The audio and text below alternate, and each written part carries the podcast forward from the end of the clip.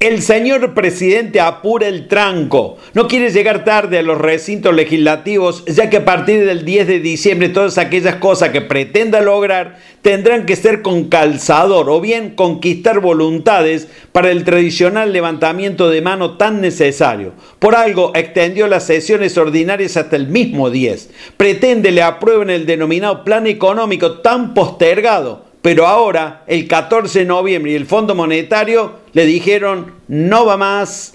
Acordar en el Congreso con el fondo, urgente conseguir crédito ante una economía deteriorada que no puede seguir emitiendo monedas sin generar una potencial hiperinflación con crisis social, disminución de la presión impositiva en algunos rubros, como por ejemplo un aumento en el mínimo no imponible del impuesto a los bienes personales y posiblemente el tema se extienda al impuesto a las ganancias. Y en esto de modificar el rumbo económico en el 2022, la reducción del déficit fiscal es tema central junto al hecho de contener la inflación y eliminar las regulaciones del Estado. Y uno fuerte, adicional, revisar la ley de alquileres. ¿Sabrán consensuar sobre estas realidades?